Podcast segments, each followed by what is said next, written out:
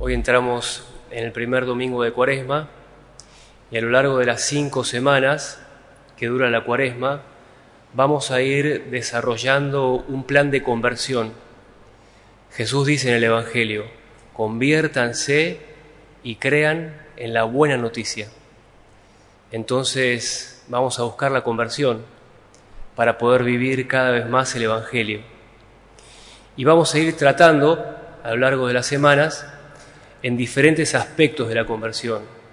Vamos a hablar de la conversión de los pensamientos, de la inteligencia, la conversión de los sentimientos, la conversión de cómo hacemos las cosas.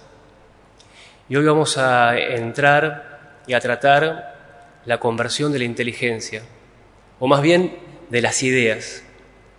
Y vamos a entrar a través de las tentaciones de Jesús. Hoy recién escuchamos en el Evangelio que antes de comenzar su vida pública, Jesús fue llevado al desierto, donde estuvo 40 días y fue tentado por Satanás. Y Jesús fue tentado en muchísimas ocasiones. En la pasión, la película de la pasión de Cristo de Mel Gibson, hay una escena en la cual Jesús está orando en el huerto de Getsemaní antes de entregar su vida. Y aparece el demonio y empieza a tentarlo, empieza a hablar, empieza a decir que el peso que él quiere cargar es insoportable, que la salvación que él vino a realizar es imposible. Pero hay un momento que es como el sumum de la tentación. Jesús está postrado en el piso, sudando sangre, y está orando al Padre, y el demonio se le acerca y le dice, Padre, ¿quién es tu Padre? Como diciéndole, si tu Padre te ama tanto, estaría acá. ¿Ese es tu Padre? Y en ese momento de los pies del demonio sale una serpiente, se le acerca a Jesús y le empieza como a ciciar en el oído, acá, pegado. Y ahí nos detenemos, porque eso es lo que hace el demonio con nuestras ideas. Siembra semillas de sospecha siembra, la podemos llamar, ideas venenosas. Y esto no solamente le pasó a Jesús, sino que esto pasa desde el comienzo de la humanidad. Satanás también sembró una idea venenosa en Adán y en Eva. Les dijo así que Dios, que dice que los ama, les prohíbe hacer cosas, y ellos entraron en ese engaño. Y es interesante notar que la palabra de Dios dice que ellos comieron de un fruto. Muchas personas se preguntan si fue un fruto o qué pasó, pero el detalle está en que así como cuando nosotros comemos un alimento, lo asimilamos y pasa a ser parte de nosotros, lo mismo sucede con las ideas venenosas. En cuanto entran en nuestra vida, pasan a ser parte de nosotros y a la larga o a la corta terminan derrotándonos. Y si así le pasó a Jesús, y si así sucedió desde el inicio de los tiempos, nosotros no vamos a ser la excepción de la regla. Siempre detrás de nuestras malas acciones, de nuestros pecados, de las tentaciones, siempre hay una idea venenosa.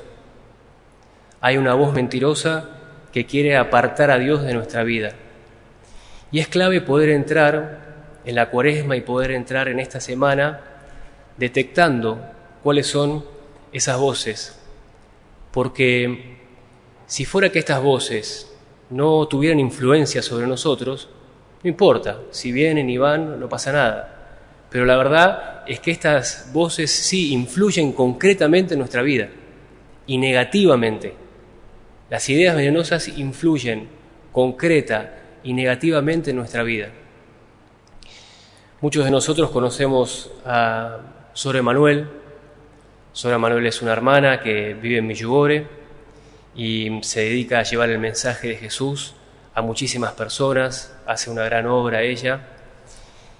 Y se hizo muy conocida hace algunos años porque empezó a escribir algunos libros en los cuales relata testimonios de la vida nueva, de la Virgen, de la conversión. Y en uno de estos libros, que se llama El Niño Escondido, ella cuenta su propio testimonio. Yo lo había leído hace muchos años y recordaba que me había impactado, pero ahora que lo volví a leer me di cuenta de la profundidad del testimonio de esta mujer.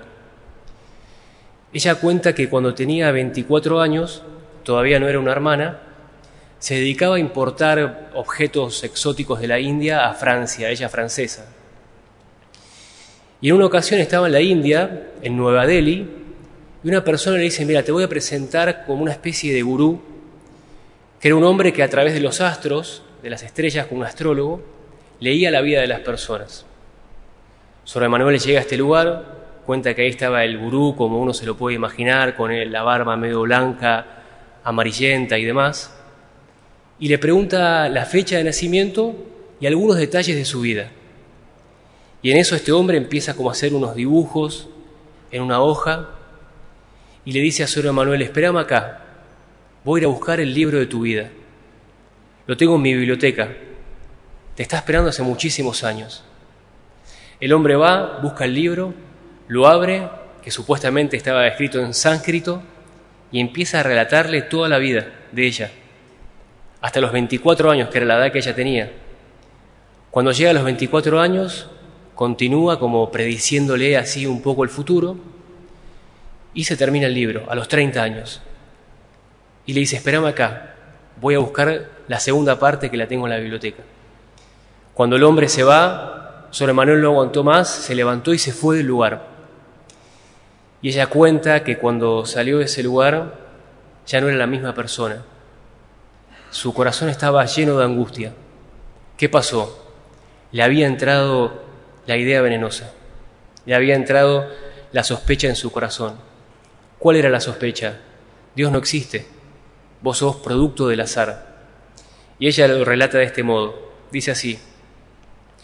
Luego de este encuentro con, este, con esta especie de gurú, no logré recuperar la paz. Este hombre me había inyectado lisa y llanamente una dosis de veneno sutil una angustia se apoderó de lo más profundo de mi ser. Este hombre me había hecho huérfana. Había perdido a mi Padre del cielo.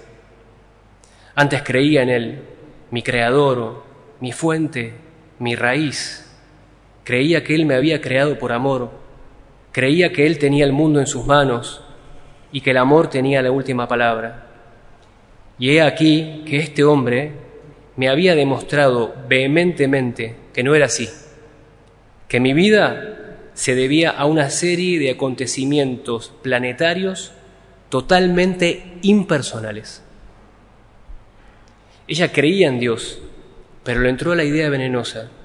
En el fondo, vos no sos nadie.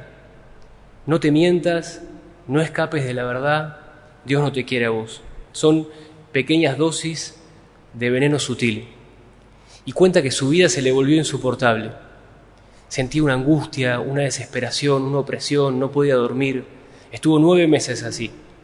Y un día después de nueve meses se levantó, dijo, Señor, yo no voy a vivir más. Y decidió quitarse la vida. Dijo, voy a vivir hasta hoy a las cinco de la tarde. Puso ese momento como un límite. Hoy, hasta las cinco de la tarde, voy a vivir y no más. Hago la historia corta. Viene la hermana de Sobre Manuel, la invita a ir a una oración católica de Pentecostés. Entre una y otra cosa, Sor Manuel decide ir, va a esta asamblea de oración.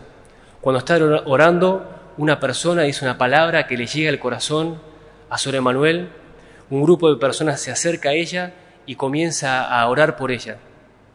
Ella renuncia a todo el mal que había hecho y recibe una liberación de Jesús. Cuenta que mientras estaba sentada no sentía nada, pero cuando se paró se dio cuenta que esa angustia ya no estaba más. Mira el reloj y eran las cinco de la tarde. El único que tiene poder para librarnos de las ataduras y de las ideas venenosas es Jesús. En Él está la respuesta. Y la propuesta que Jesús nos hace para esta semana es poder detectar, por un lado, cuáles son esas ideas venenosas que están rondando alrededor mío y reemplazarlas por la ternura de Dios. Primero detectarlas, que es muy importante. ¿Por qué? Porque si no nos dominan, nos esclavizan, y esa es la parte que a nosotros nos corresponde. Y después entregárselas a Jesús. Tenemos que hacer como cuando vamos al médico, que mientras más detalles le decimos, mejor.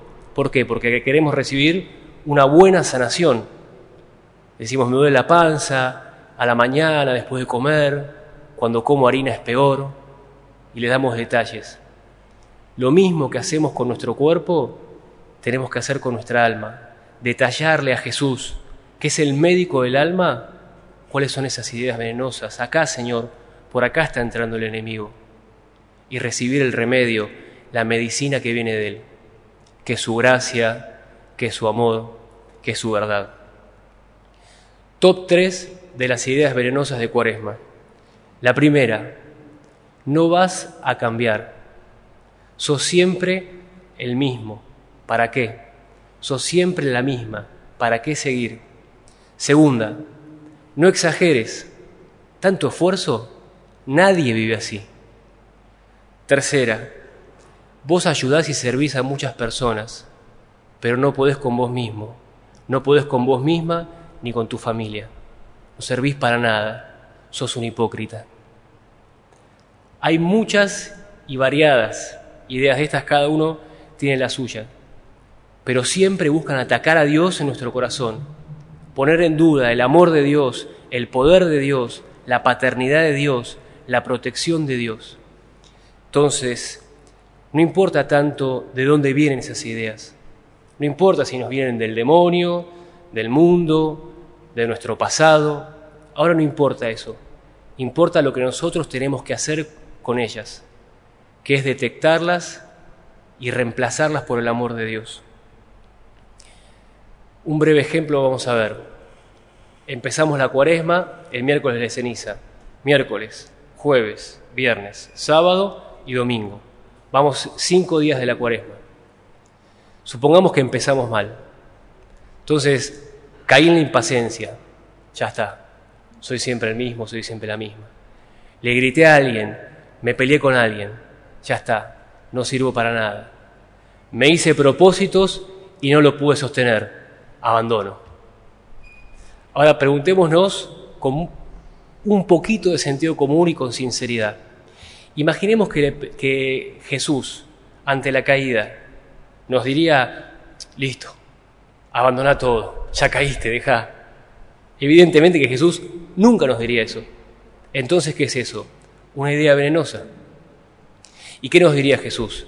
Ánimo, levanten la cabeza, está por llegarle la liberación, adelante.